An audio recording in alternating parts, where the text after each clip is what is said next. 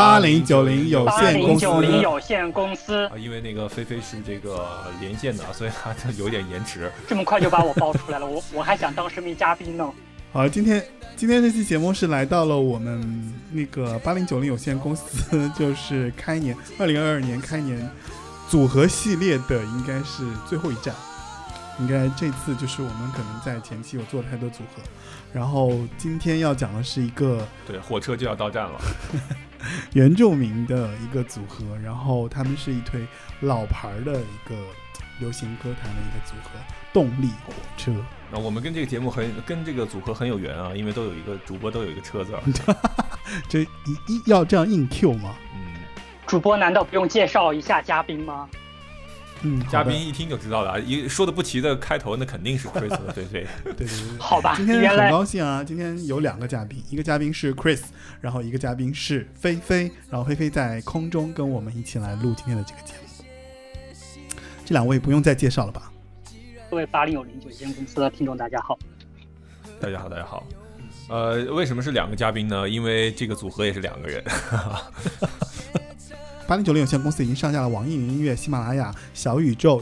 汽水儿、皮艇等泛应用型播客。欢迎您继续在八零九零有限啊，欢迎您继续收听八零九零有限公司。然后，如果你想加入八零九零有限公司的听众群的话，请添加微信 Frankie 四六幺啊，然后让小助理菲菲把你添加进我们八零九零有限公司的听众群。动力火车其实是两个男人，对吧？算是两个男人。然后他们两个 这两为什么叫算是啊？啊，人家就是荷尔蒙含量没你高呗，是吧？没有我我的这个算式是本来因为就习惯性的你知道就称呼台湾男孩子都会是男孩子或男生，就是他他们两个其实已经不能用这两个称呼了，所以就用了男人这个名词，因为他们两个分别是来自于台湾的屏东县的两个呃人，台湾族原住民族对原住民的这样的两个人，然后一个叫尤秋兴，一个叫严志林啊。然后尤修新与严志玲呢，他们是毕业于南投县的三育基督学院，他们从小就是一个基督徒啊。然后在二十二十三岁的时候呢，他们作为了一个成立了一个组合，叫做处男合唱团。谁知道他们那时候是不是处男啊？这个名字这么直接的吗？对对对对对。然后他们对，但这个还不算很搞笑，搞笑的是一两个月后，他们就改名为突出的部分，突出部分。呃，这应该是一个应该是一个音乐名词啊，突出部分。对就很很容易引人遐想啊。是不是又在开车？我没有开车。然后就后面几个月呢，其实这这个团就解散了。然后呃，解散之后加入了叫叫做终结者乐团，这个听上去稍微很 man 了一点啊。嗯，然后等到二十五岁的时候，他们成立了一个叫做 Power Station，就是跟我们现在就是呃跟动力火车的来源其实有点关系，对吧？就是对，但是 Power Station 它并不是这个动力火车，它应该叫 Locomotive，但是嗯不知道为什么叫叫 Power Station。嗯，反正当时是有这样的一个那个时候他们还没有中文名字。嗯，对。然后呢，两个人呢就是以演唱这种西洋的这种摇滚歌起家啊。九七年的时候呢，他们当时是与熊天平还有大家很熟悉的老爹迪克牛仔共同被那个上华唱片列为当年的这个年度新人，然后来推出的。也就是说，当年其实有了熊天平，有了老爹，然后还有一个组合就叫做做就叫做动力火车。那当时这个组合就以摇滚曲风，然后在台湾乐团开始了他们的这个整个的这个流行歌的历程。然后首张专辑《无情的情书》其实就创下了当年百万的销量，非常的受欢迎，而且在台湾当地引起了一个不小的轰动，就使得动力火火车一开车就让大家记住了这个组合。那我也想开一下车啊，这个 这个，既然是这个处男合唱团啊，那个主播如果是他们两个人跟你就是共度良宵的话，One Night Only，你选谁？我，哎，我以前我可能会选择其中的一位，就是如果他们年轻的时候，我可能会选择其中一位。啊，什么意思？但是最近那个谁，别人给我看了一下他们的那个舞台，就两个人嗯他们好像又出来了嘛，对吧？呃，对对对，然后又有演出啊什么的，啊，我觉得两位都可以。同 同时是吗？嗯，就是有朝一日一定满足你啊。就是你知道，就呃，就男孩子进入到男男人，然后他的那个他的那个魅力就会对对递增，吧？这这两位大这两位大哥都五十了，是吧？就反正就听上去就就看上去感觉都是那种就是很有成熟魅力的那种，嗯嗯，好吧，好吧？好好就接了你一个开车的茬。满足一下欲求不满的主播。他俩算是台湾歌手，可能再没有比他们更 man 的这个音乐音乐人的形象了。其他的男台湾男歌手，你想到可能都是娘啊，或者是秀气啊。没有啊，老爹就比他们老爹就比他们更更 man 嘛。对对，他叫爹了嘛都。可是老爹喜欢 嗯大卷儿啊，这个真的是只有阿姨才会喜欢大卷儿。但是他们他们的但是摇滚马尾啊，对啊但是摇滚男生好像很多对都是是长发对，很多长发，然后甩长发的那种。嗯，就是他为了表现出那种很老爹会烫小卷儿，这个小卷儿在大陆只有我妈那个年纪才会烫啊。哎，我我跟你说，其实我还见过一次老爹本人，我觉得他本人也真的很 man 的那种，嗯就那种很老直男，啊哈，嗯，就非常的。直接把你抱起来的那种。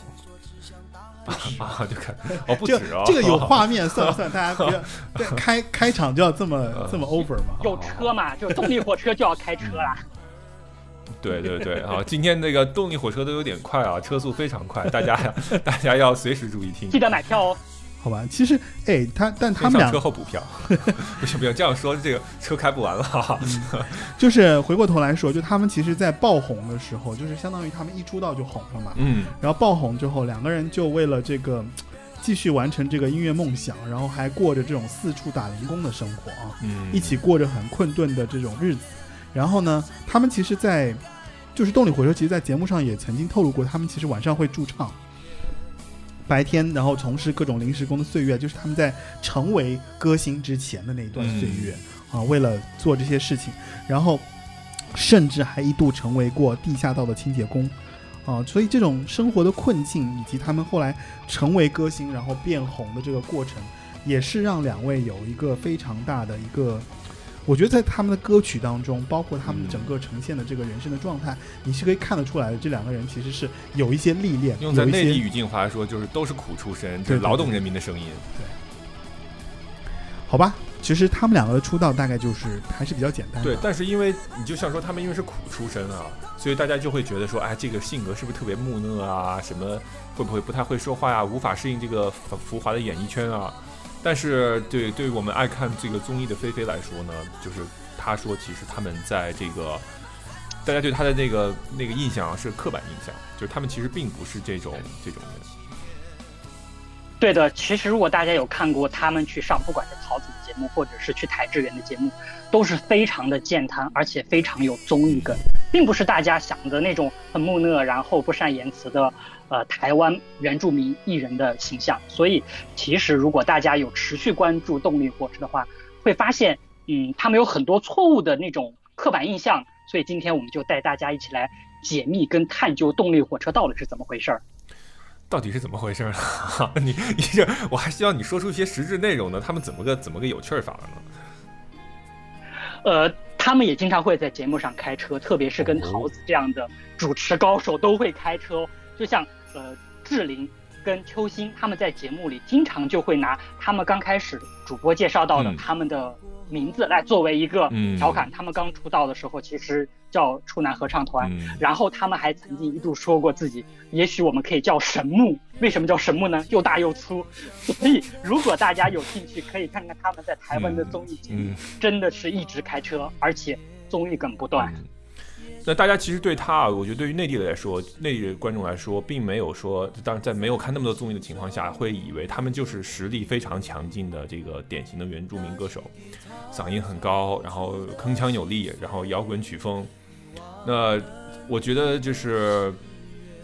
对于组合来说啊，这个实力强劲是一方面，就是更重要的是他们的这个配合，因为组合我们知道有一呃。比如说 S.H.E 吧，大家比较熟的一个组合了啊。呃有走甜美范儿的，有走这个就是中高音三个声部。那对于呃志玲和秋兴来说也是这样的。志，如果你分不清楚谁是谁的话呢，就是我们可以分辨一下，就是长得比较像明道的那个呢是由秋兴，秋兴对对，长得像长得长那另外一个就是志玲啊，就是长得不像林志玲的那个就是志玲。他长得像谁来着？我上但是志说过，但是志玲长得很像潘若迪，很多人都说严志玲长得很像潘若迪。嗯如果有看过台湾综艺节目的朋友，就知道潘若迪是谁。嗯哼，潘若迪是那个，就是见人就是矫情，是吗？就是喜欢穿小马甲，然后一直跳操的那个台湾运动达人。因为他专门发明了一个词叫“见人就是矫情”，见人是健身的健，矫情是脚的脚，哦勤要就是情着勤着锻炼，所以快的勤见人就是矫情，特别好笑。超强谐音梗。他本来综艺效果也很爆炸，潘若迪跟沈玉琳真的是综艺效果爆炸。所以呃，秋心的声音呢，就是更加集中，然后呃那个铿锵有力，高音结实，咬字更为硬朗。然后志玲的声音呢，就是略带沙哑质感，但是她的高音极其的突出，有很强的金属质感。所以这两个人配在一起啊，呃，就是真的是一唱一和，然后他们的歌曲就会让你感觉就是高潮迭起，现场非常的炸裂。那当然了，这和他们就是可能由于苦出身吧，然后底气也比较足，然后呃，当然他们的身高也不是很高，所以这也是可能是他们底气足的另外一个原因了。然后他们的个就是整体的形象呢，其实这么多年来也一直都没有变过，就是都市痴心男子，满怀爱意包容，然后铁猛男落泪，铁汉柔情。所以他们有那种非常硬的这种就是金属质感很强的歌，也有就是纯粹吉他弹唱那种偏民谣一点的柔情的歌曲。那但是总体来说，他们的风格相对来讲还是比较单一的，他们没有尝试，呃，我觉得是没有尝试过流行之外的，就是曲风。他们的音乐作品其实是挺同质化，或者说歌曲都挺雷同，但是完全就是靠刚才 Chris 讲的，他们超高的演唱技巧和嗓音天赋，把这些看上去有点平平无奇的歌都挽救了回来。而且最重要的就是，他们可以靠自己的一己之力，把那些呃可能比较口水的歌曲也会唱得婉转动人。那接下来我们就听一下他们在这个第一张专辑里边啊，我觉得是，呃，我印象比较深刻的最后一首，就是第一张专辑的最后一首歌，就是《再会吧，我的心上人》。那为什么是这一首呢？第一，它融合了当时初出茅庐的，就不能说呢，就是应该叫做方兴未艾的原住民和流行乐的结合。那大家能听出来很多原住民的曲调在里面。好吧，然后当然这张专辑里边最值得一提的还有就是张雨生当时的一首遗作，就是除了爱你还能爱谁。当然，因为前几张专辑啊，他们在这个上华唱片的时候发片非常密集，半年一张吧。这四张专辑《无情的情书》、《明天的明天的明天》、呃，《背叛情歌》和《再见我的爱人》，基本上就把他们这个千禧年之前的那段时间的金曲，基本上都已经收全了。那有很多歌大家是非常熟悉的，比如说《背叛情歌》，然后这个。那就这样吧，等等等等啊，我们可以先听一下这首歌，呃，再会吧，我的心上人。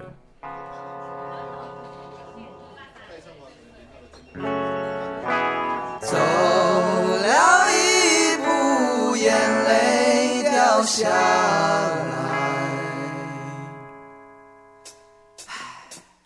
再会吧，我的心上人。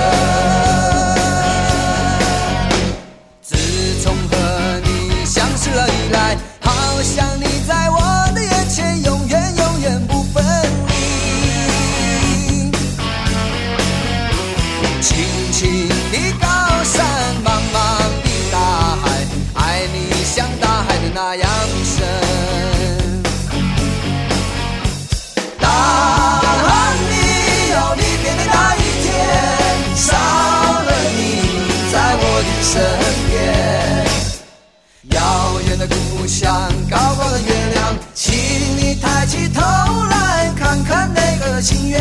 光。走了一步，眼泪掉下来，才会把我的心伤人。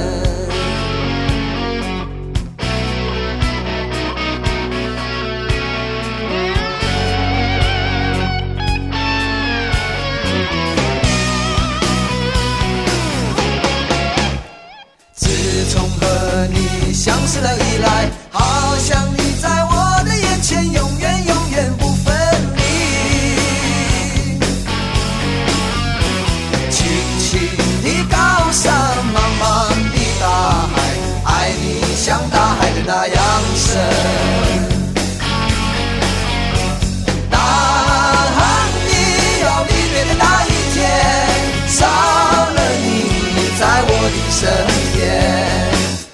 遥远的好，其实他们这几张专辑里面的这个幕后创作阵容啊，其实是非常强大的。那除了这个一些知名音乐人啊，呃，他们自己也参与了不少的创作。那秋星写了很多首歌的词和曲，然后这个对志玲也是一样，所以他们是有创作实力的一个组合。但是他们的创作实力好像又不是那么的突出，或者说不是他们的主要卖点之一。好像对于动力火车这个组合来讲，呃，对，因为他们的唱功实在是太太强了，所以创作好像就变成了第二位。对，但是其实他们的很多大卖的这些歌曲啊，就大家最有知道的那些，有很多就是他们自己写的。比如说《还隐隐作痛》这首歌，就是秋心写的，词曲都是他。然后这个呃这个呃第一张专辑里面的《爱你》这首歌就是志玲写的，也是他的词曲。对，呃，除此之外还有很多啊，大家可以自己在资料里面自己去。我记得当时，嗯，动力火车他们这个组合其实最重要的一个制作人应该就是刘天健，他们自己也在很多场合表达过自己对天健老师的感谢。像他们最重要的作品《背叛情歌》也是刘天健的第一首作品，也算是动力火车最有名、最重要的一首歌。所以我记得动力火车在后期是多次都表现了对刘天健的一些感谢。当然，刘天健也很早的离世，对于大家来说也是挺意外的一件事情。那曲方面呢，就是主要推手就是许常德了，他在这个里边出现的概率实在是太高了。阿德老师好像也是他们的老板了，那个时候在上华唱片的时期。对，嗯，主播是最喜欢上华唱片，几乎你说上华唱片的那个时期的每一位歌手，都是你的心头好，是吗？对，上华唱片就基本上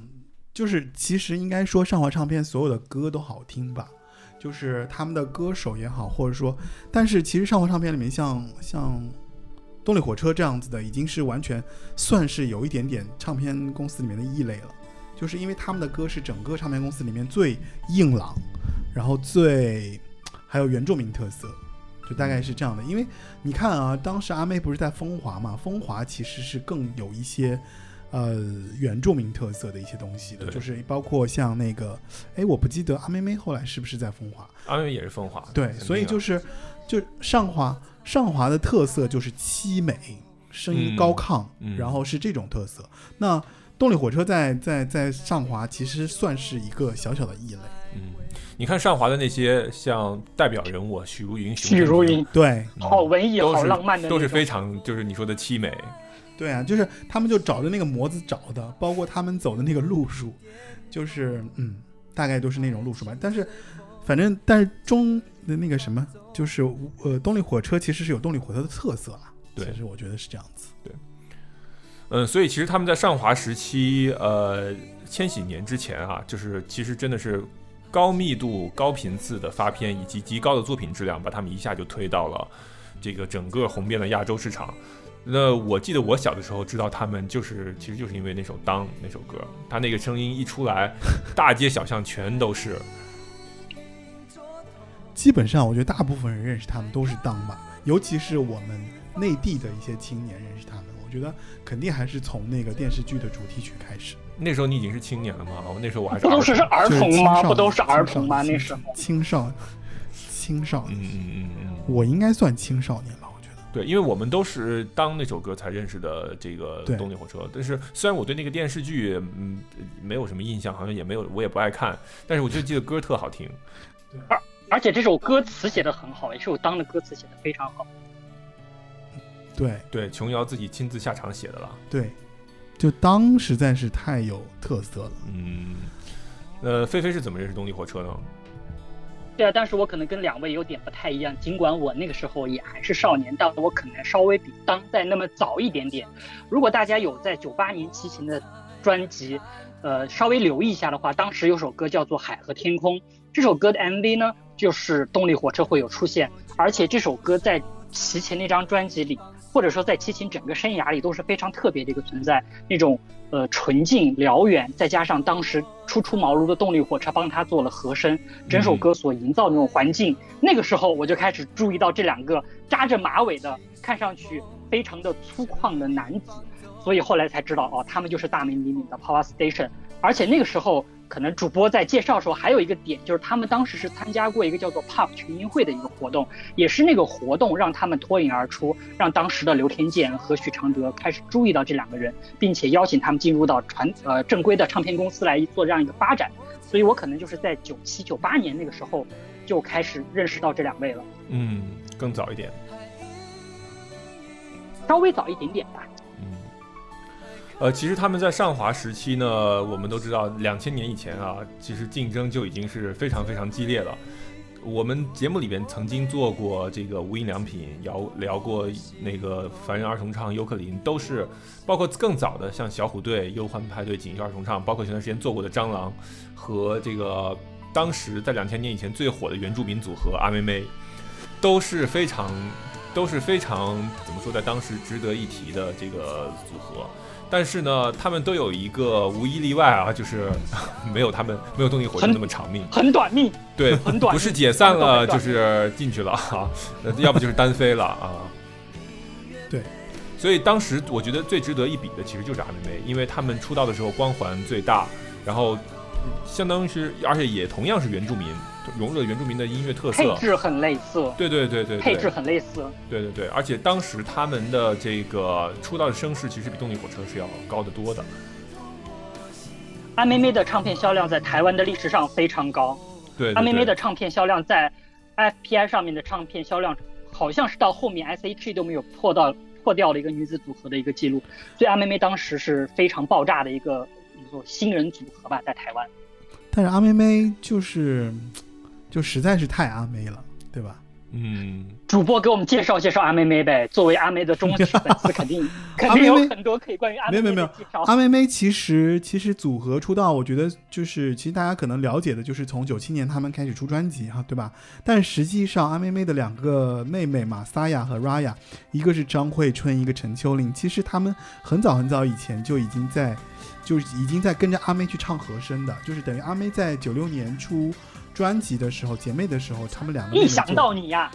这首歌一想到你呀，就有他俩。对，当时，当时其实两个妹妹就已经去帮她唱。姐妹里边好像就有他们的和声。对对嗯，就是就其实是跟阿妹一起出来，但是因为阿妹就是当时一下子就是已经给大家一个全新的这样的一个歌。就是歌手出世，对吧？然后，而且阿妹顶着这样的一个光环，然后，所以阿妹妹出来的时候呢，其实大家还是把她当成阿妹来看的。那，就是包括他们出了首张专辑《我要为你做饭》，以及后来又出了《爱最大》，就是歌都好听，但是你就摆脱不了阿妹的影子。其实这里就真的是很可惜，就就像传统大家说到的什么，呃，背靠大树好乘凉，但有时候树太大就会压死你。阿妹妹就是一个最好的佐证，他们背靠阿妹这棵大树，可是也是被这棵大树给压死。如果没有这个光环，以萨亚跟 Raya 的实力，也许会在台湾的乐坛闯出一片天。特别是萨亚，不管是唱功还是外形，其实我个人认为是优于那个时候的阿妹的。我其实觉得他们的可惜程度是在于说。就是他们当时是阿妹先出道，他们两个后出道。如果他们三个人同时出道呢？不一定会是谁？对，不一定会录录死谁手。Destiny's Child。对，就是他们太像天命真女了，就是那个那个状态，对吧？然后又有一点原住民特色，然后其实还挺，我觉得他们很像啊。阿妹跟阿妹妹在一起，不就是 Beyonce 跟他两个配唱吗？这个不是一样的配 置吗？张惠妹跟他两个配唱，就是一样的配置啊，但是。但是就是他跟 Destiny Child 不一样的是，人家 Destiny Child 是三个人先出来，最后出了一个 Beyonce，对不对？但他们呢是阿妹先出来，然后呢后面两个妹妹再出来，这个时候其实已经很难再把三个人当成组合来做了，对不对？所以他的那个前后顺序还是有一些 有一些问题。然后，但是最好笑，嗯，也不能说好笑吧，就是最后我觉得很奇怪的是，结果 S.H.E 接了这个衣钵，对吧？然后 S.H.E 翻唱了天命真女的歌，所以你说，就是命运其实还挺捉弄人的，就是哎呀，挺挺好，挺挺有意思的嘛？我觉得出场顺序很重要啊，所以说出场顺序很重要啊。哎，我看一下资料哈，很有趣的就是动力火车第一张专辑是九七年十月七号发，然后那个阿妹妹他们是九七年十月十六号发，就是差了没几天，几乎是同时发片，几乎是同时出道，然后，呃，实力方面当然都非常的强劲了，然后从声线方面也是，就是一个是一个是高亢的，一个是相对圆润的。那我觉得是因为就是就阿妹出来了。所以唱片公司可能就会觉得说，那原住民歌手可能就是一个宝藏，就是看看能不能再保驾保驾护航的出出几个，对吧？然后就，但是结果原住民后来出来的都是那种就是，呃，就是成成片儿这种两个两个两个女生两个男生，然后然后没有那种单独出来的那个，像现在其实还是有一些别的歌手了，对，就不一样了。对，反正当时我就觉得说，他们其实出来很大原因都是因为阿妹，对吧？其实，呃，张惠春在后来他自己的发展，那他也不断的去拍戏啊，也发了个人的这个 solo 的专辑。那其实他后面零三年和零五年发的两张专辑质量也蛮高的，还挺好听的。其实他有一些专辑和歌，嗯。当然，其实我觉得阿妹妹的歌呢，就是大家其实还是应该挑几首来听听，就是包括像，呃，我比较有印象的，像我要为你做饭啊，对吧？然后。第一张专辑其实有一首歌我特别喜欢，就是爆米花那首歌啊，就是那首歌是我觉得特别棒。然后第二张专辑像什么，呃，DJ 请别请别放情歌啊，然后还有就是我的爱最大什么的，这些其实哦，男人要干脆，这些都很好听，几乎都是那种就是又炸，然后又旋律又很棒，然后歌词也很有意思的一些歌曲。爱最大这张专辑里有一首叫做《如果我是你的电脑》，这张这首歌大家如果呃留留意韩国韩国文化的朋友一定会知道，这就是 S E S E S 非常重要的那首歌。他们翻唱了 S E S 的歌。当时那个歌词在那个年代，九八年、九九年的时候，如果我是你的电脑，它就这个比喻就很妙，再加上那个旋律。第一耳朵就会抓住你的这个怎么说？抓住你的听觉，而且不得不承认，Sarah 跟 Raya 他们俩的嗓音配合也是非常的好，就像动力火车一样，一个高亢，一个圆润，一个饱满，而且他们俩的唱歌技巧真的是也是非常好的。尽管张惠妹的光环过大，但是呢，不得不承认，Sarah 跟 Raya 是有实力的。好，那同期呢，介绍这个女子组合之外呢，内地当时啊，这个 就重量组合，千禧年之际。对，出现了羽泉，那当然他们是滚石那一系的啊，呃，他们当时基本从声音的配置上来说，羽泉也是，呃，这个某羽凡是高音，然后胡海泉是圆润的那个音，从音色上来说和这个动力火车的配比是很类似的。对，当然他们有更强的创作能力了，因为在内地的话，呃，基本上这个呃，他们主打的也是这个创作音乐人啊这一方向。然后也是这个滚石九九年推出首张专辑的时候，就也是很快就破百万。然后九九年是内地的销量冠军，基本上在内地的这个市场里边，就是把动力火车，呃，侵占了很大一块动力火车的市场。对，那他们的歌路呢，也是有有有柔情的歌，也有像比如说冷酷到底这种比较硬的摇滚的歌曲。然后基本上。呃，一就是我觉得我当时他们一出来的时候，我觉得就洗刷了大家对于内地流行歌手那种比较土啊、比较老啊、比较软啊什么这种既定的印象。因为在九四摇滚新生代这个迅速的落寞过去之后，主流音乐市场特别需要一个强有力的一个男子的呃这个呃一个男生，对，不管是组合还是乐队，对。我觉得他们就是把这一块市场牢牢的握在了自己手里。对，而且他们的他们的原创力确实还不错。对，就当时的这种原创歌，其实确实写的还是都是挺挺上口的。对，就是你很容易在流行乐界让大家觉得说，哎，写的歌还挺适合唱的，而且也不俗，对吧？也不是特别俗吧，至少。我觉得其实完全不俗啊，就是因为他们是你想当时滚石也是在巅峰期啊，给他们做的这一。整个所有幕幕后的资源都是非常好的，对。只不过可惜呢，呃，这个怎么说呢？我觉得他们在音乐上还是不够纯粹吧。就是在过了就在过了一段时间之后，他们就该做生意的做生意，该出事儿的出事儿。怎么说呢？该泡妞的泡妞，对对，该进去的就进去，该吸相当于他们其实，在滚石积累了歌唱的这个资本，原始资本就是后来他们去了华谊，对他们去了华谊之后，其实相对于说稍稍有点变味儿。对，而且基本上你现在来看，羽泉基本其实就是一个，一个就是怎么说寿终正寝的状态吧，就是就是只有美好的回忆了。大家觉得说还是对吧？当年的最美啊，冷酷到底是比较有很好的那个，包括现在那个吴海泉不是做音乐老师去了吗？对对对啊，所以这个组合的解散完全是自己做的，就嗯可能还可能他们也还是背靠内地对背靠内地这个市场诱惑太多吧，嗯他俩可能还是嗯，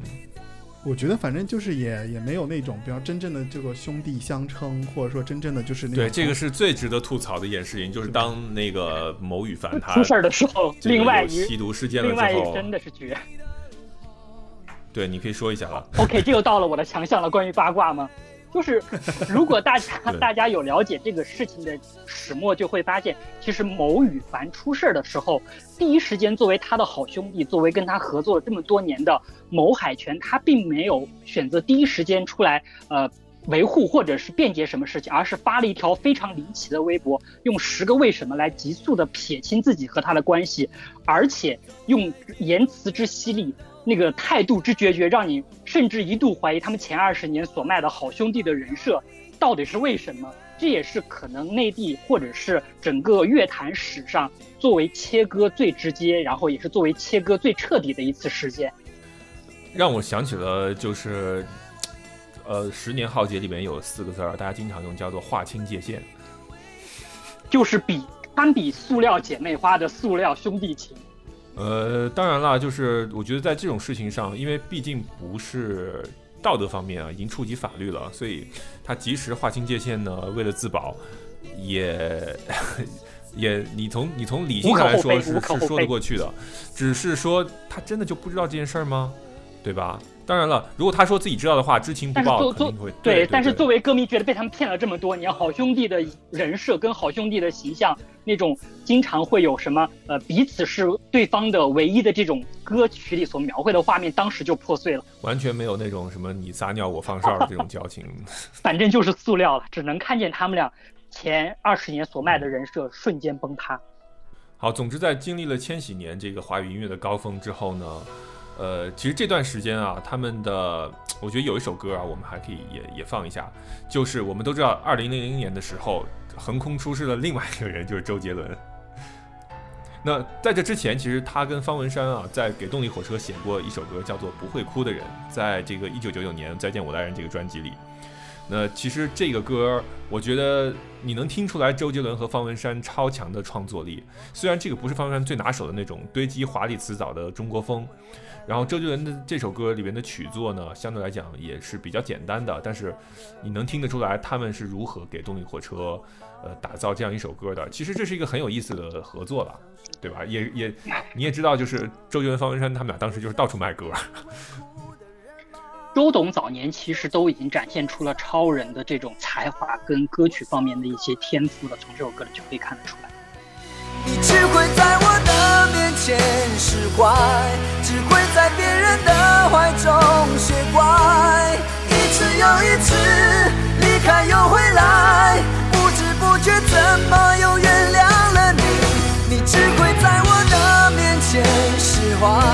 只会在别人的怀中学乖，要么就分开，不要怪罪说是我依赖。哎，听过之后就发现这歌确实就是只有他俩能唱，别人唱我觉得应该就没有那个味道了。其实，在这个阶段，他俩还有一首特别重要的歌，不知道 Chris 跟车主播，那就是呃，除了爱你还能爱谁？这首歌也是非常的高亢，我我感觉除了他俩，很可能没人能唱这首歌了。张雨生的遗作，也算是梦幻联动吧，风华唱片跟上华唱片。城市的屋顶都是天线，却收不到从前。飞机划过我头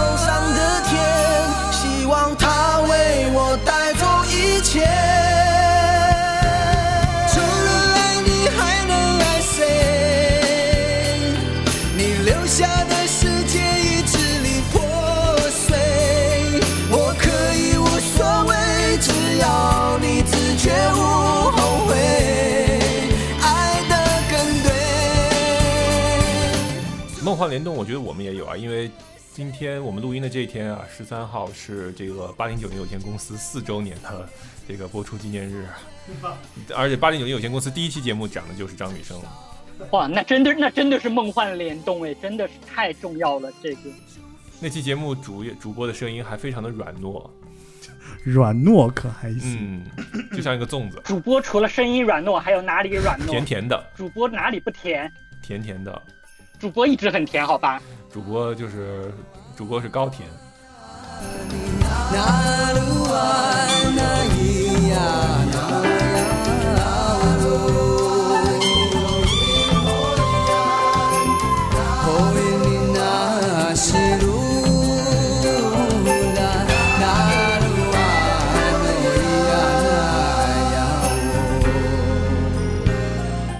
那个其实动力火车从上华到华研，它其实他们呃最早不是从华研嘛？它一九九九年的时候呢，那那个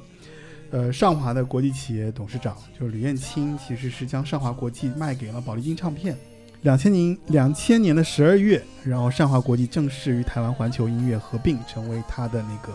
环球音乐旗下的子公司。对，零呃零一年九月份呢，又改名叫华研国际音乐。对对，就是如果那时候有天眼查的话，会发现他们的这个变更什么乱七八糟，以后变了好好几次。对，但如果如果听过上一期节目的人，可能会知道，就是华研其实本来在做组合这件事情上就非常的有经验，就他们一直在吸纳组合，对吧？对。就包括后来像做 SHE，其实也是华研做红的嘛。对。那像上个星不是？像上期节目，其实我们做到 FIR 也是，嗯，就是本来其实 FIR 挺好的，在华纳的时候，对他们出到七张、第八张专辑的时候，其实基本上都很顺利。但是直到他转会到华研的整个过程，就导致了他们直接变成拆伙的这样的一个状态。嗯，呃，其实动力火车我们说是他们变了公司，但其实 他们就是一东家从来都没有变过。对，呃，这也是怎么说，挺从一而终的吧？就像他们两个人也一直没有拆伙，也是挺从一而终的。那当然了，就是两千年前后，这也是国际的这个音乐市场，呃，风云变幻的时候。几大这个国际唱片公司进入华语音乐市场，然后同时呢，这个唱片业也开始一步一步的受到了不管是盗版打击也好，是这个网络的下载也好，那开始进行一个洗牌。那从那个时候黄金时期走过来的音乐人如何适应下一个时代呢？其实他们在零一零二年的时候发了两张专辑啊，也是大金曲，也是让他们一直延续到今天的一个 IP。那一个是忠孝东路走九遍，一个是慢这张专辑里边有镇守爱情，里边有外套等等这首歌。那这两张专辑其实还是我觉得还是延续了他们之前以往的风格了。这其中不就不得不提的就是忠孝东路走九遍，这是他们怎么说二十年来一直贯穿的一个。一个 IP 了，对对对对对。我其实对中孝东路走九遍还挺有印象，嗯，就是因为只有你去过中孝东路，没 有没有，你走了几遍？没有，他不是这么说的，就是因为当时我有机会去台湾嘛，嗯，当时又对这首歌非常有印象，所以专门去去了中孝东路。然后他们是这样说的：，据说忠孝东路走九遍是可以实现愿望的这样的一个说法，嗯，所以他们把这个歌写成了这样的一，就是写写写在了歌里。但是这个歌本身其实是讲一个女生跟一个男生分手的这样的一个事故，嗯，然后那个男生就是就就为了怀念这个事情，然后就说我去忠孝东路走九遍，然后就大概就这个意思嘛。但我当时去到台湾。呃，我去发现中孝东路的时候，确实觉得中孝东路是挺长的，但走九遍还不是一天能搞定的。一就就是费鞋嘛，是吧？所所以要去他那家鞋店呀，所以要找鞋店。反正反正就是当时因为有机会去台湾嘛，就是因为这首歌其实挺有意思的，就是我不知道大家觉不觉得，就是其实任何地名都会有一个这种地名会红的歌，其实就是文化产业带动旅游嘛，对对对对对，就是你比方说像像那个谁，呃。九份的咖啡店，对对对，我在人民广场吃炸鸡，就这些歌其实都带动了这个。还有最我们我们知道最近就是北京的金山上，还有那个我爱北京天安门，这不都是对吧？歌文歌曲带动旅游嘛？但是这两年其实比较类似，就像五环之歌。对对对，不是成都成都嘛？玉林路的串串也是一个，就是其实地标性地标性歌曲里面，就中山东路走九遍绝对是一个非常。早期的，然后非常有这样的一个里程碑式意义的作品，对。对，所以就大家其实，还有鹿港小镇也是啊，嗯，也是，但是它这个没有那么具体嘛，哎，对对对，中孝东路就是一条街嘛，就是如果说你九份的天空也是啊，嗯。九份的天空其实、渔人码头，九份这不都是台湾的做的商业，其实也是这些这些东西带起来的。嗯，其实就是一个就跟在咱这说就是一个县级市，你说它能有啥？嗯，对吧？九份九份其实我也去了，当时就觉得说，哎呀，就想体会一下那个谁的那个咖啡馆的那种岁月，嗯，去找陈绮贞吗？没有去找陈老师寻找一下那个感觉嘛。但其实海港边的这样的一个小镇上，嗯就是一条卖小吃的一些一条街。其实我跟你说，跟你去去那个七宝古镇啊，或者去乌镇啊，那个感受是一样的。其实影视带动旅游，你要说，其实我觉得九份火是因为呃侯孝贤的《悲啊，情城市》对对对，悲情城市也对吧？然后乌镇是因为《人间四月天》，对对对吧？就好多地方，嗯，所以所以当时中孝东路走九遍出来的时候，你知道，就是我真的是因为这首歌，然后去了中孝东路，然后还在 还在忠孝东路的路边吃了一个麻辣锅，然后就很有趣，就是嗯。就觉得好像自己觉得就是你去了之后，然后你大概也可能有一个心愿就完成了，对，对对对对对，没有找到忠孝东路的那双破鞋，反正就是印象比较深刻，而且确实是。确实是他们在我心目中一首又好听，然后又记忆度很久的一首歌。穿过陌生人潮，搜寻你的脸。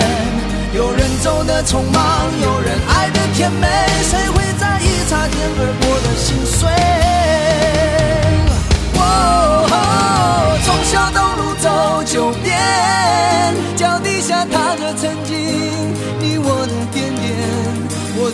走到夜行，从灰跳到黑，我多想跳上车子离开伤心的台北。从小东路走九遍，穿过陌生人潮，搜寻你的脸。有人走的匆忙，有人爱的甜美，谁会在意擦肩而过的心碎？如果大家有看过这首《就忠孝东路走九遍》的 MV，我相信大家一定会有很多意外收获。这首歌的 MV 其实是当时声势非常高涨的一个香港明星叫陈建锋所主演的，所以其实从那个时候开始，呃，动力火车的 MV 就开始选择了这种第三人称的角度去做一个叙事的这样一个拍摄方法，就是他俩可能不出镜。不是故事的主角，MV 可能会找一个帅哥，找一个美女来拍，但是呢，会把他们那种苦情和他们那种都市男人的心声表达出来。的，那千禧年前后，我们都知道竞争非常激烈，这个时候都出现了哪些新人组合呢？呃，我们总结的时候发现，哎，居然一个中文字儿没有。呃，首先 F 四，二零零一年出道，然后这个呃 FIR 二零零二年出道，SHE 两千年出道，BAD 两千年出道，五五六六二两千零二年出道，然后 Energy 也是零二年出道。这个时期就是各大唱片公司在组合方面就是高手过招，什么类型都有。那 F 四不用说了，就是一代偶像天团。然后，当然，我觉得他们并不是主打音乐的。然后那个对对，然后呃，BAD 昙花一现，他们虽然主打音乐，但是很快就消失了，其实蛮可惜的。那这个五五六六就不用说了，就是另外一个名字叫黑鸭子，就是因为因为对很多孙总警告孙德荣，小心告我们！然后这个 Energy 算是韩范儿的那种，就是对他们就非常跳的唱跳，他们有点那种劲舞团啊，然后那种韩国那种组合劲舞，团，你又暴露年龄，又是一个暴露年纪的名字。就是他们更偏向于舞蹈和那个就是那个对对对。快歌什么之类的。然后 FIR 呢，就是上次聊过了，是以音乐人为主的，对吧？音乐品质其实是相当高的对对，对对，因为这个他们老大是当时华纳音乐总监，对吧？亲自下场出道带歌手。呃，然后 S.H.E 就不用说了，新千年的女子组合的一个大炸弹。直到今天，江湖上还流传着 S.H.E 的神话。对，其实 S.H.E 和这个怎么说呢？动力火车他们也是有梦幻联动的，因为毕竟是同公司的师兄妹。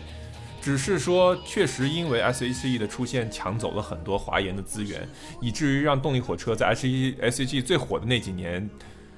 不能说销声匿迹吧，但是非常的低潮。动力火车自己都讲过，他们最低潮的时候，刚好如果按时间来算的话，就是 S.H.E 最火红的那几年，所以导致 S.H.E 那几年被动力火车的歌迷一直去诟病，就讲公司把所有好的资源都投入到了这三个小女生的身上，而忽略了这样一个唱片业的呃怎么说唱将级的组合。所以，其实，在台湾地区，动力火车是有着一中非常死死忠的一票非常死忠的歌迷这样子的。但是我觉得歌迷分层嘛，但是还是年轻人会听流行歌很多嘛，所以我觉得唱片公司的这种选择也是无可厚非，就是你为了青年人去转移你资源，然后你把所有的这个流，而且而且我始终认为流行还是年轻人说了算。对。这也就暴露出他们其实在创作上的一些弱项，就是如果他们能够继续坚持自己创作的话，而且创作质量输出比较高的话，他们实际是不会被资源转移去拉下那么多的。当然，他们在这个零四年的时候，在比较低谷的时期发了一张新歌翻唱加精选专辑啊，就是《红光辉全记录》，让他们获得了终于获得了第自己的金曲奖。只不过呢，这个得奖虽三年，他们在得奖之后就在商业上陷入低谷。然后三下乡走学啊什么，然后一直没有办法发片啊，这种事情都来了。而且这张专辑，呃，要我是觉得可能也是金曲奖需要给他们一个补偿性，因为金曲奖特别爱干这种事儿，就是我会把以前失去的现在补给你，然后会在一个你自己都没有想到的时刻出其不意的给到你。就像 Chris 讲的，这张专辑是一个翻唱加精选，但是那一年在零四年却给了动力火车最佳组合的这样的一个奖项，啊，不过。嗯，必须要称赞的就是，尽管是翻唱，但是他俩完成的非常好。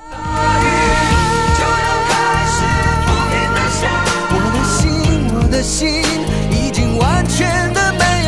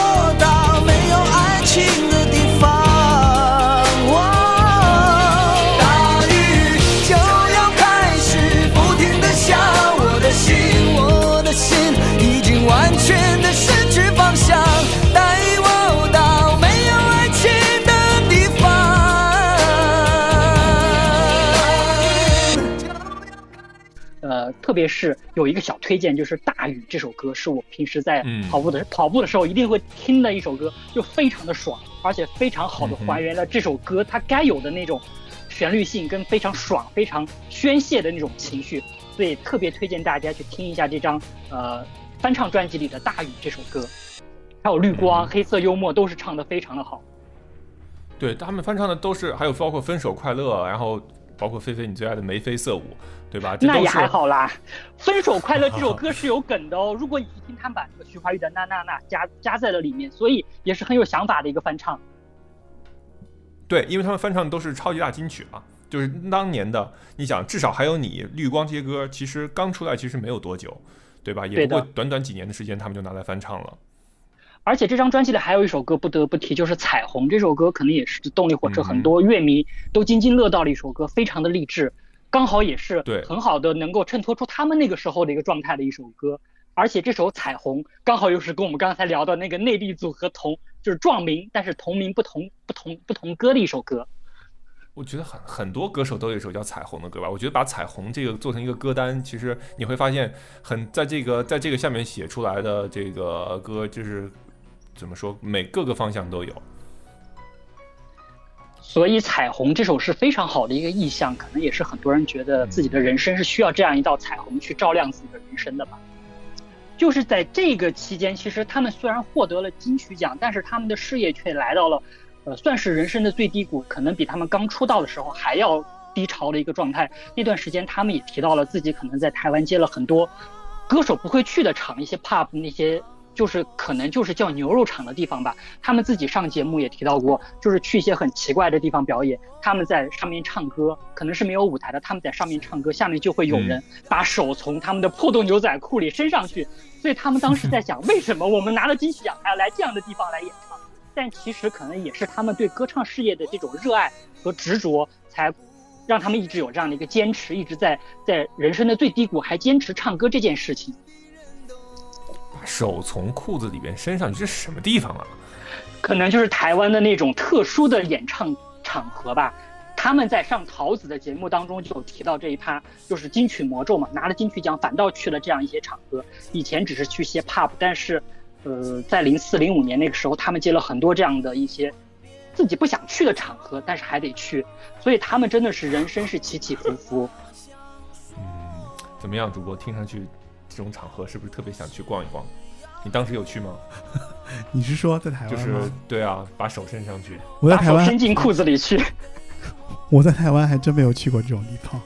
嗯，好的。就是就是，其实好多地方的这种地方我都去过，但是就是去了台湾，我觉得是因为去台湾的时候心态不一样吧，可能就是带着朝圣的心情，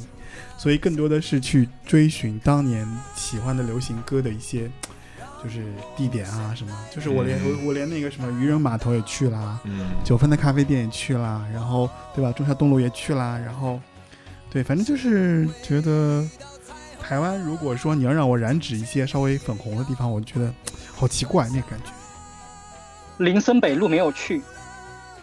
林森北路没有去啊，林森北路这种地方我怎么会去呢？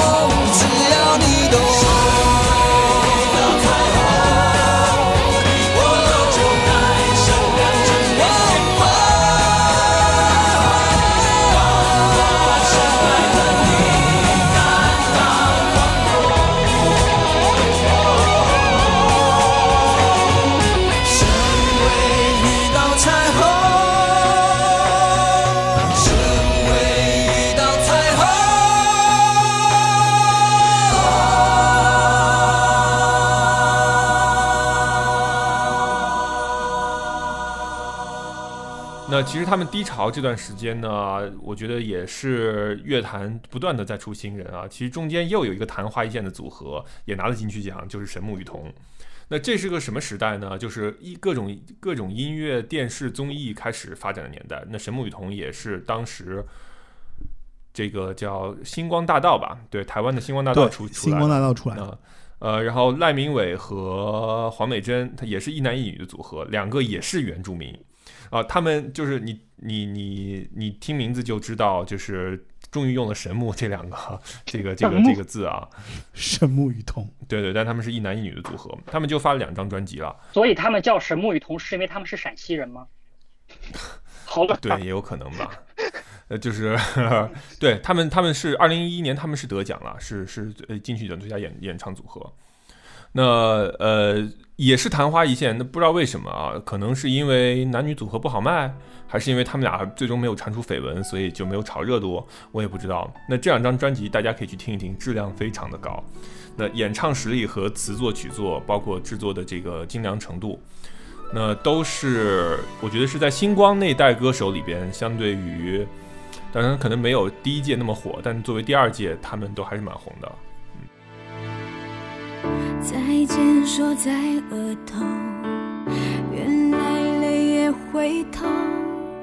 倒流心中怎么麻醉也没用。深呼吸一分钟，爱突然的刺中，你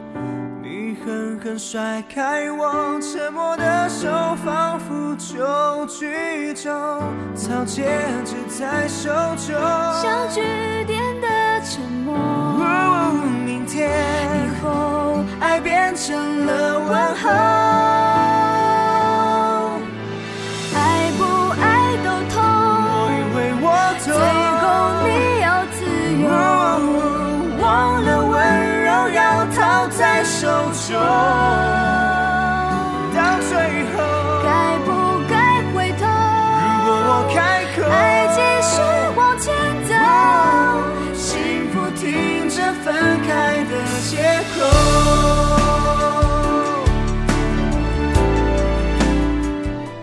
星光它有哪些歌手出道？Chris 可以跟大家分享一下。第一届啊有第一届就是我们星光三杰啊，林宥嘉、杨宗纬、萧敬腾啊。哦，然后林宥嘉前段时间就是开了线上演唱会，然后，呃，对，也在筹备新专辑，因为他好像抑郁症了一段时间。然后萧敬腾就是回归祖国大陆，继续为一国两制和统一和平大业做出杰出的贡献。然后杨宗纬就不知道干嘛去了，好像因为他有一些，他也是因为一些性格因素吧，就是对于演艺圈的融入不是特别好。呃，虽然他的实力也很超群，然后包括也有李宗盛这种大神的提携，但是呃，还是得罪了不少就是人，还是得罪了不少人。对对对，嗯，他好像性格不太好。对，就是因为性格因因素在这里啊。对，啊，然后星光后边的人，徐佳莹也是，然后再后边还有谁？其实我就其实魏如萱算也算吧，不算。魏如萱不算，魏如萱，魏如萱是那个什么呀？魏如萱是也是组合出来的，嗯就是自然卷出来的。嗯，反正星光帮这些人当时啊，梁文音也是，但梁文音后来一发展也没有很好。呃，我觉得星光这些人其实给当时啊一零年前后左右的乐坛是注入了一些活力吧。只不过这些活力在后来面对的这个怎么说文化的冲击实在是太大了，以至于存活下来的苗子会相对比较少一些。不过不得不说，《超级星光大道》这档节目所选的真的是很会唱的歌手。其实我之前跟 Chris 在聊天时候还专门提到，这个节目我反倒看的没有很多，因为那时候大陆有很火的一档节目，就是《中国好声音》，咱对，就是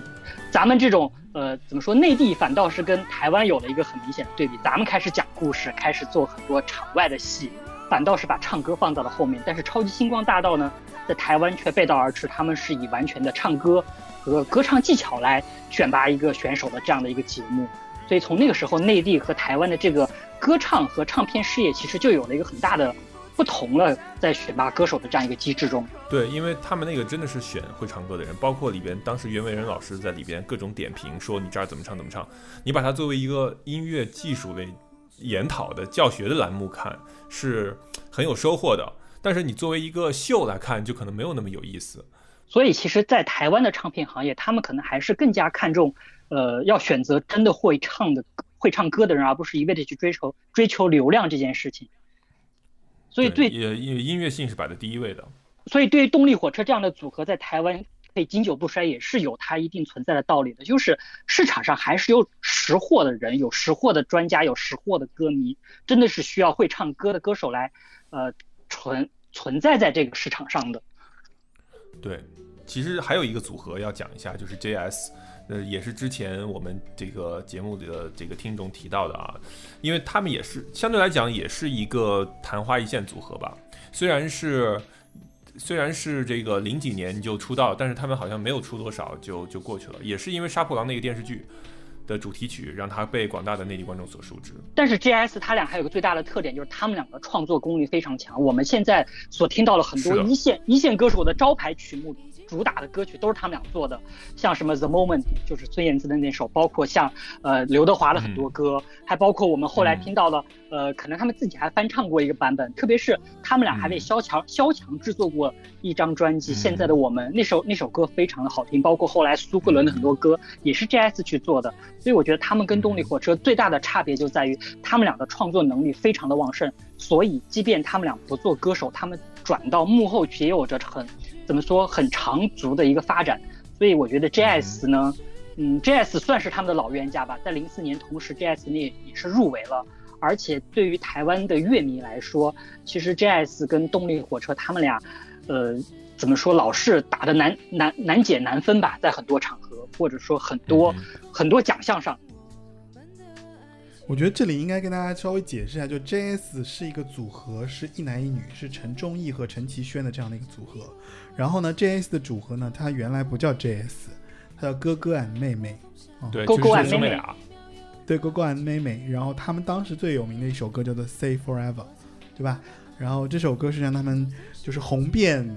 大江南北。其实大家就知道，就是一直在找这个组合，但后来他们就改名了，叫 JS。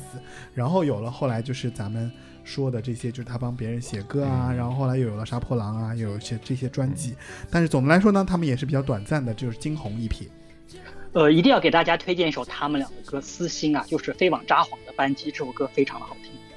哦，好。啊但是这在这期节目里面恐怕就放不了了，因为这是动力火车的专场。零九年他们又发了两张专辑啊，一个是继续转动，然后一三年又发了光。其实能从发片的频率看出来，这个发片这个专辑已经隔的时间越来越长了。当然了，为什么零九年发呢？也是因为零九年 S.H.E 也到了一个转折点，公司可能把资源又回到动力火车这边来一部分。未必吧，我觉得就是其实都后来就觉得说其实都差不多了，所以就平均分了。就是 S.H.E 其实也到了一个瓶颈期，我觉得可能也没有说更好的作品啊，或者说更好的，也有可能那个时候或者说他们三个人也有一些，就是说新的动向啊，或者说新的想法啊什么的，嗯所以唱片公司自然而然就会去，嗯，我觉得可能也是，反正是一个阶段，是一个新的阶段。哎，零九年是不是那个田馥甄又单飞了呀？呃，不就叫做单飞不解散了。我不记得是零九年还是零几年，反正就是差不多，应该就是那几年吧。嗯就他可能，就而且还不是，嗯，田馥甄其实是最后一个最后一个自己出的，嗯，因为你看那个谁 Hebe 呀、啊，不是那个 Ella Selina 和那个 Ella，艾拉其实都有单独的，，对，就是嗯。都有各自的动向了，对吧？嗯，对，这个时只有他们两候不得还坚持在音乐上。对，这个时候不得不催更一期 S.H.E 了，大家快一点期待我们的主播做一期 S.H.E 吧。你节目中催更，可能要等到蛇年才能做 S.H.E 了，哇塞那那有的等蛇团蛇年，也也不用等啊，今虎年虎龙蛇，对，后年就可以做了嘛，对吧？后年好吧，很快了。很快了，很快了，嗯。听到此好刻，那很多催更的朋友已经心碎了。啊，刚才 Q 了不少 S.H.E 啊，我想就是他们有一个梦幻联动呢，就是这个在《继续转动》这张专辑里面的《爱到疯癫》这首歌。这首歌呢是 Hebe 和施仁成作词，ella 作曲，王志平编曲，就是这么一首歌，动力火车唱的。而且这首歌的 MV 也是 ella 演的，这首歌的 MV 也是 ella 去演的。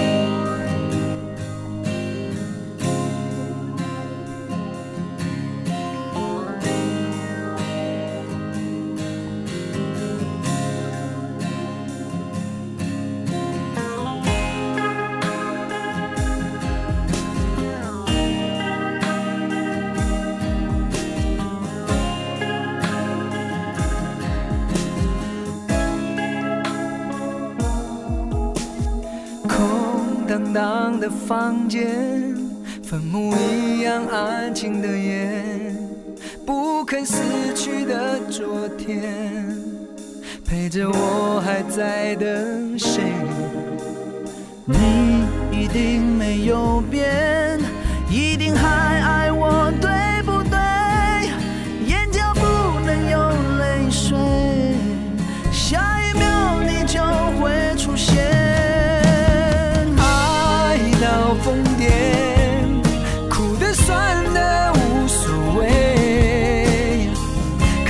爬上你不遮掩的脸，我竟然还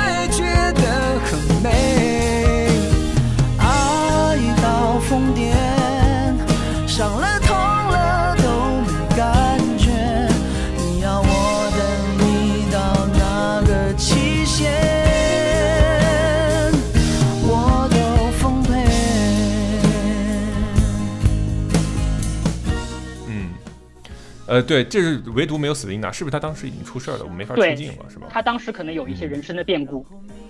对，所以这是 S.H.E 和动力火车的一个梦幻联动吧。我相信，这个怎么说呢？不管是动力火车的歌迷还是 S.H.E 的歌迷，在他们在华研这个大括号下面相互争抢资源这个事情，我觉得在这首歌里边，呃，怎么说呢？大家都下场吧，给给这种不和做了一个做了一个收尾。因为实际上再往后就不存在什么抢资源的事情了，因为已经没有什么资源了。对。其实 S.H.E 一直很喜欢动力火车，他们也在自己的演唱会上请过动力火车来做嘉宾，而且他们也一直表达出了对动力火车的那种尊敬。所以，即便是官方或者说歌迷中一直存在着互抢、互互抢资源的这样一个说法，但是对于两位本主来说，其实他们还是挺和谐的。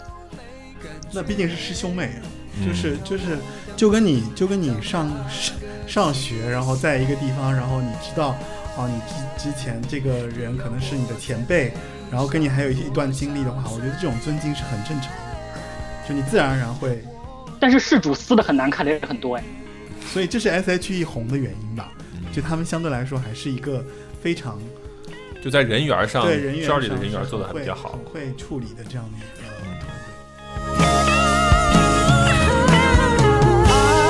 到疯癫，苦的酸的无所谓。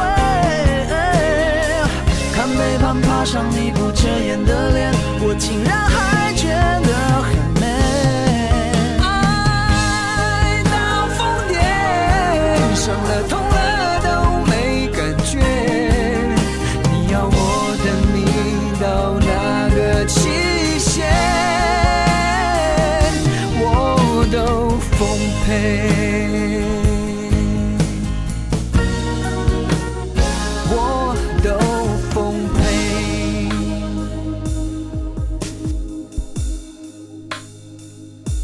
再往后呢？在时隔七年之久啊，他们才发了一张全新专辑，就是二零二一年发的《都是因为爱》这个专辑。这个专辑其实品质是一如既往，甚至还有所提升的。虽然曲风没有变化，而且就是花了大价钱拍了 MV。呃，我我们可以最后来听一下这里边的这首主打歌。大家大家能想象到这二十年来这个动力火车陪我们走过的这？一一路走来，这一路的这个艰辛也好，还是这个坎坷也好，那都在这首歌叫《我很好骗》。那其实是对他们自己人格的一种总结，也是一种对于很多呃不忘初心的这个听众和在每一个岗位上奋斗的过的人的一种一种宽慰吧。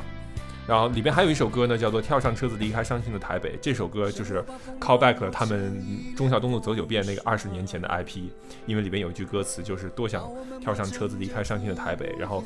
他把这个作为他把原来的歌词作为歌名，然后放在这张专辑里。而且我又要提到一点了，大家如果看过这首歌的 MV，会发现唱片公司是特别用心的。对，因为为了重回忠孝东路走九遍的关键场景，工作人员特别翻出了当年 MV 的母带进行修复，并且以那种呃隔放式方式来抽丝剥茧，甚至通过网络地图来对比精细的建筑位置，连那个大呃大楼的窗框、捷运出口站的地砖等蛛丝马迹都没有放过，所以。这个导演在呃跳上车子离开伤心的台北这支 MV 当中，特别致敬了当年呃当年那首忠孝东路走九遍的很多彩蛋，所以嗯让歌迷在欣赏歌曲之余，也可以细细品味两支 MV 的一个关联。曾经跳上车子离开台北，坚持到底的谁亏谁欠已无所谓。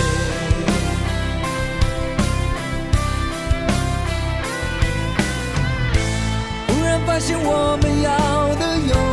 远，竟然是这样的了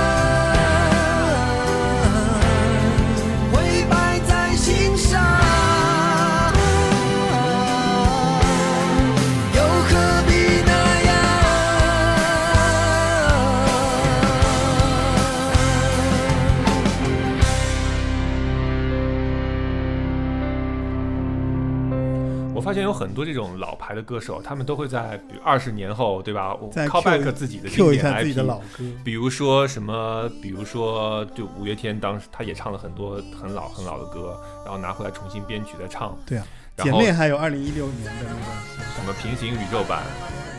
对，然后其实是一个我觉得对于过去时光的一个蛮好的一个怀念吧。就像我们这个节目一样，其实我们虽然说的是那个年代的音乐啊，但很多时候也怀念的是自己的青春。提到怀念青春，那我不得不再提一下，在继续转动这这张专辑当中有首非常重要的歌，叫做《终于明白》，这就是《仙剑奇侠传一》的一个片片尾曲。如果说呃《还珠格格》的片尾曲当是八五后的一个童年回忆，那么对于可能很多零零后来说，《仙剑奇侠传》的这部主题曲就是他们的童年回忆了。所以其实从嗯从这个也可以看出来，呃，动力火车一直是。呃，怎么说？依托影视剧的这样一个资源，把他们的歌让更为年轻的一个受众去了解到，以及让很多不同年代的年轻人对动力火车有了更全新的一个认识。对，那呃，你说到《继续转动》这张专辑里面有一个很有意思的歌，就是他们跟林志炫合唱的《爱上你不如爱上海》。对不起，要开车了。爱上你不如爱上海。其实我心里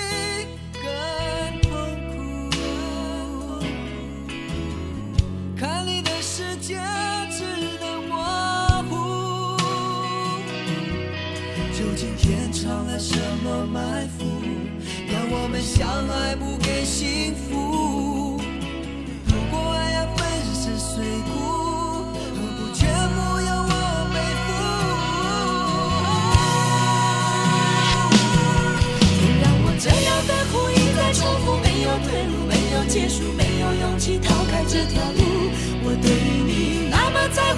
么辛苦，拼命追逐你的脚步，难道注定面对天摆布？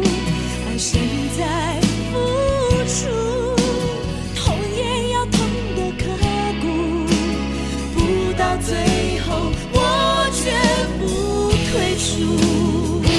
其实，呃，动力火车它是一个很少跟别人合唱的组合，或者说很多人不敢是不敢来找动力火车合合作的这样的一个歌手。但其实，如果大家有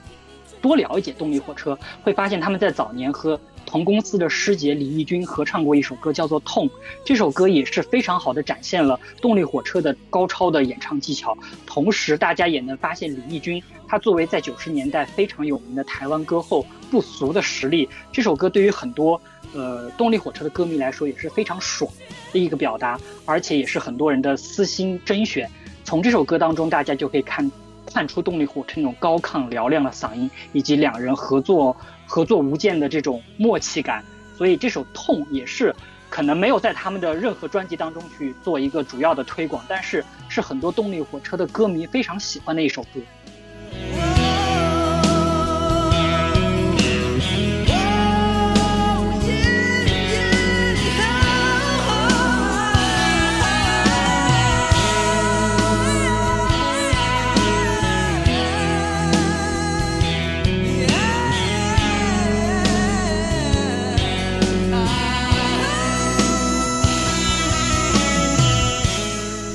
《光》这张专辑之后呢，那有呃，其实这个时候电视综艺基本上就是音乐的一个主要传播形式了。那当然，动力火车他们也参加了一些各种各样的综艺，包括到湖南卫视参加歌手，让他们在内地声量等于是又回来了。然后，呃，这张专辑里面我想提到一首歌叫做《莫忘初衷》。那这首歌很很神奇啊，它的 MV 的主角除了动力火车自己参演之外，还有一个山东菏泽的烤串大哥。那名字我有点忘了，然后他当时就是参加《中国梦想秀》，很有可能就是这歌就是当时《中国梦想秀》的电视节目的一个主题曲或者一个宣传曲。但是把这个山东菏泽的烤串大哥放到这个里边来，其实也有点像在对应他们自己当时出道之前的音乐生涯，就是如何为了音乐奋斗。台湾的原住民跟山东菏泽的大哥，这真是一个奇妙的连接。这张专辑还蛮红蛮专的。嗯，就你看啊，光荣角色，不珍惜奉陪，世界之大，东方的光，对吧？就是，而且你又一说到莫忘初衷这个名字，然后又加上山东菏泽的大叔，就还挺像莫文蔚大哥，大哥，大哥，挺像莫文蔚的回味的，嗯哼，就那个那个气质很像，嗯，唱红歌了开始，光嘛。嗯。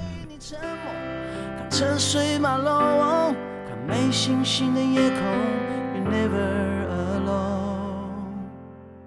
你好久没说梦想，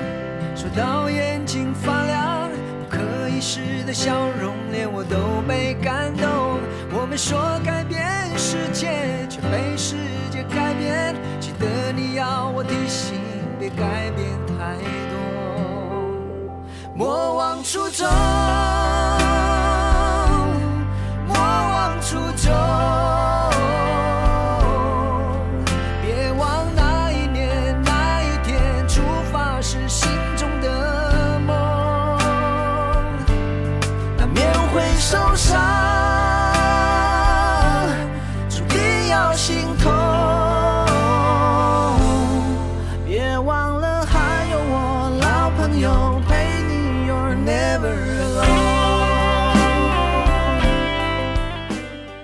其实动力火车这么多年啊，他们的音乐成就，我觉得还是挺斐然的。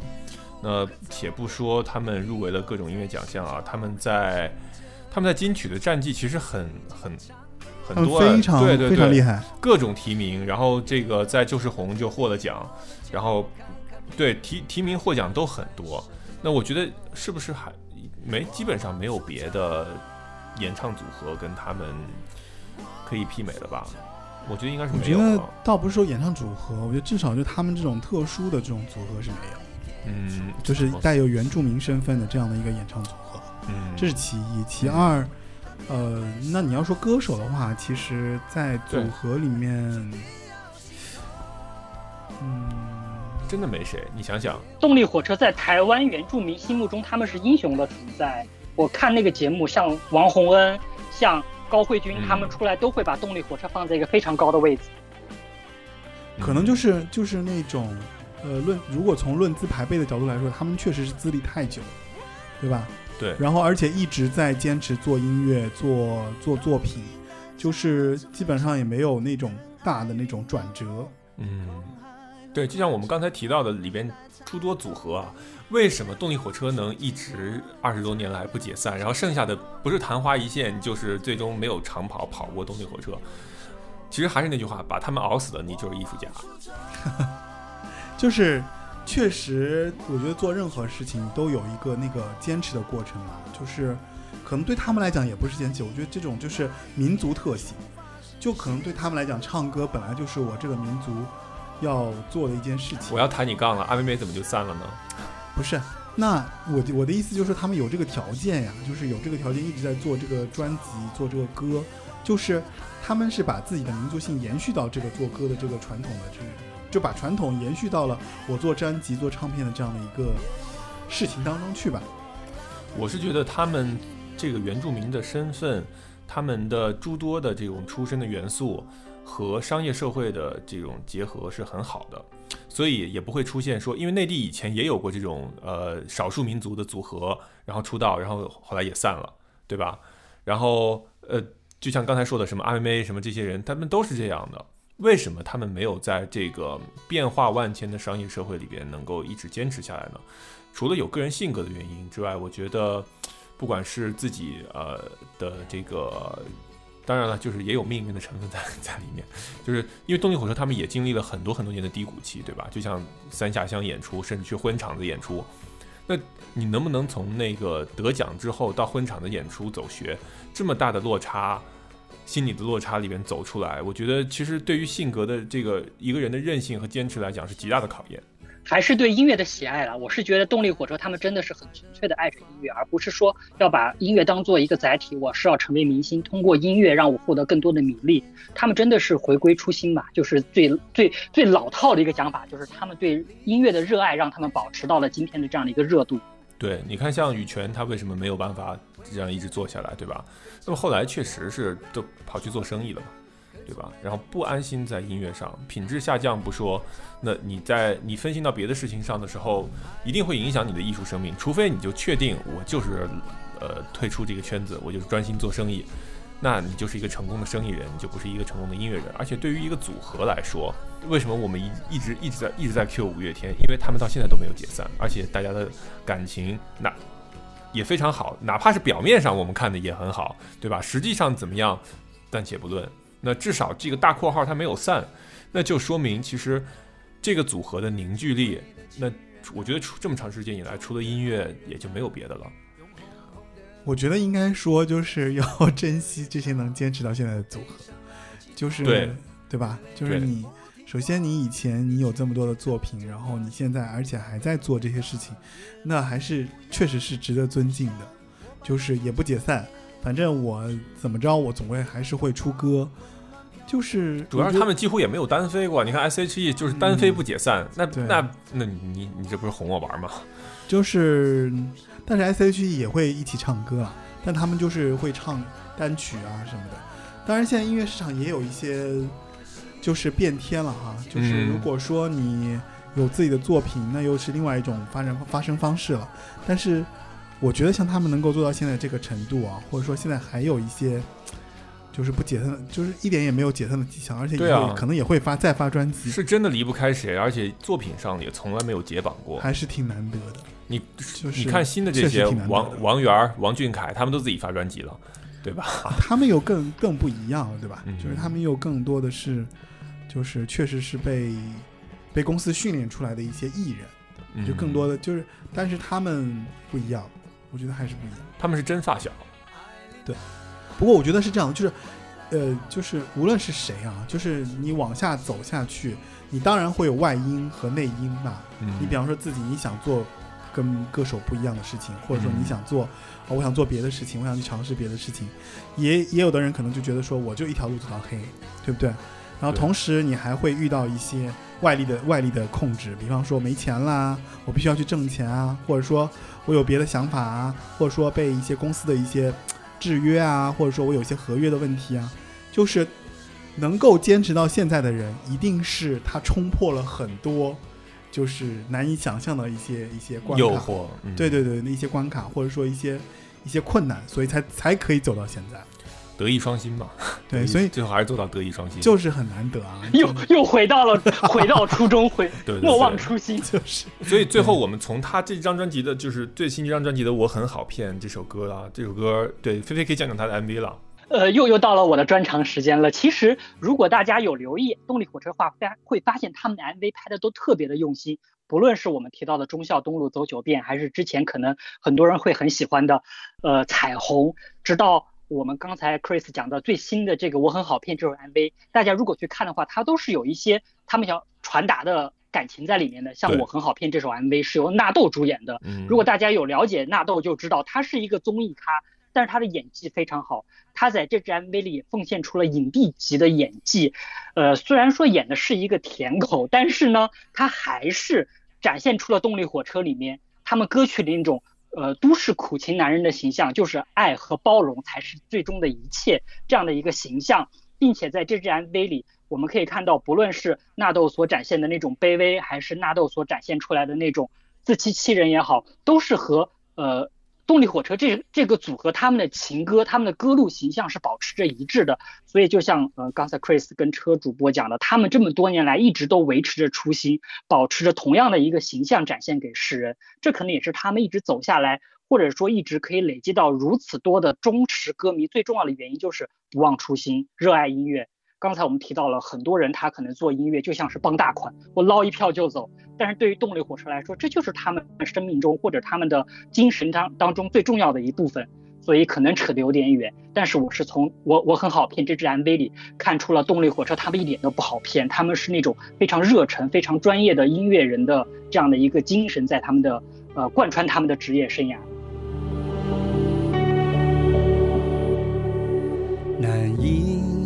置信，我没被放弃，还有个你等在结局，无法言喻此刻的心情，已经绝望，爱才降临。请别介意我的笨拙迟疑，我也不常拥有感情。我很好骗，只需要动用几滴眼泪，就会深陷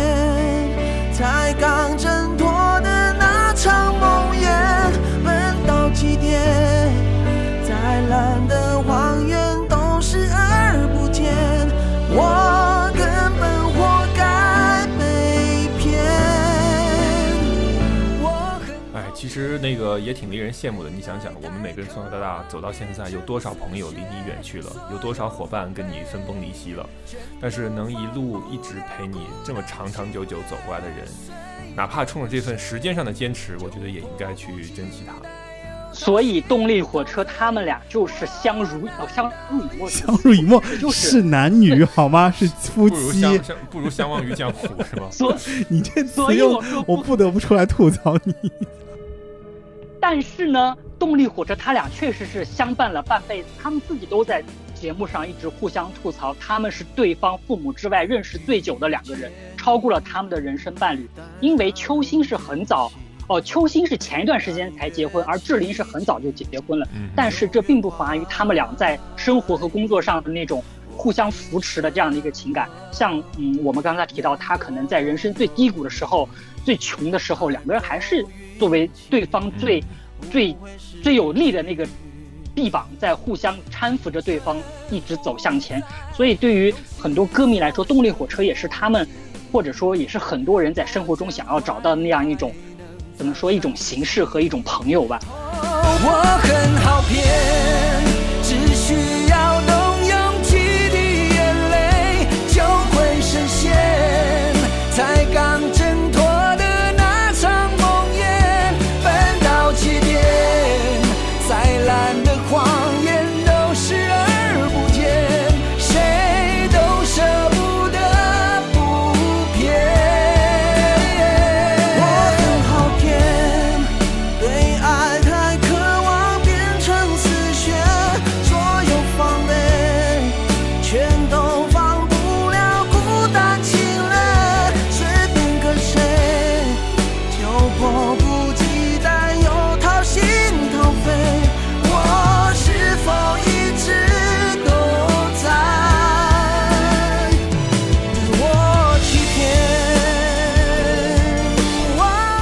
节目已经上架网易云音乐、Podcast 以及喜马拉雅啊，还有小宇宙、汽呃皮艇、汽水等泛应用型客户端啊。如果你想收听八零九零有限公司，请在此，请在这些客户端上关注并订阅频道啊，然后一直支持八零九零有限公司。然后，如果你想加入八零九零有限公司的听众群，请添加微信 Frankie 四六幺啊，让菲菲把你加到我们的听众群啊。然后还有就是。呃，我这边要说一下，就是因为我们的听众的那个徽章的那个发布的那个地址出现了一些问题，因为那个网站现在被呃关了，所以现在如果大家想要获得听众徽章的这个途径可能有一些变化。啊、比较简单的方式就加入群咯，然后发红包给你发咯，然后其他的话之后我会再找别的方式，然后让大家可以继续购买我们的这个听众徽章八零九零有限公司。感谢大家的支持，好，我们下一期再见。下一期再见，拜拜。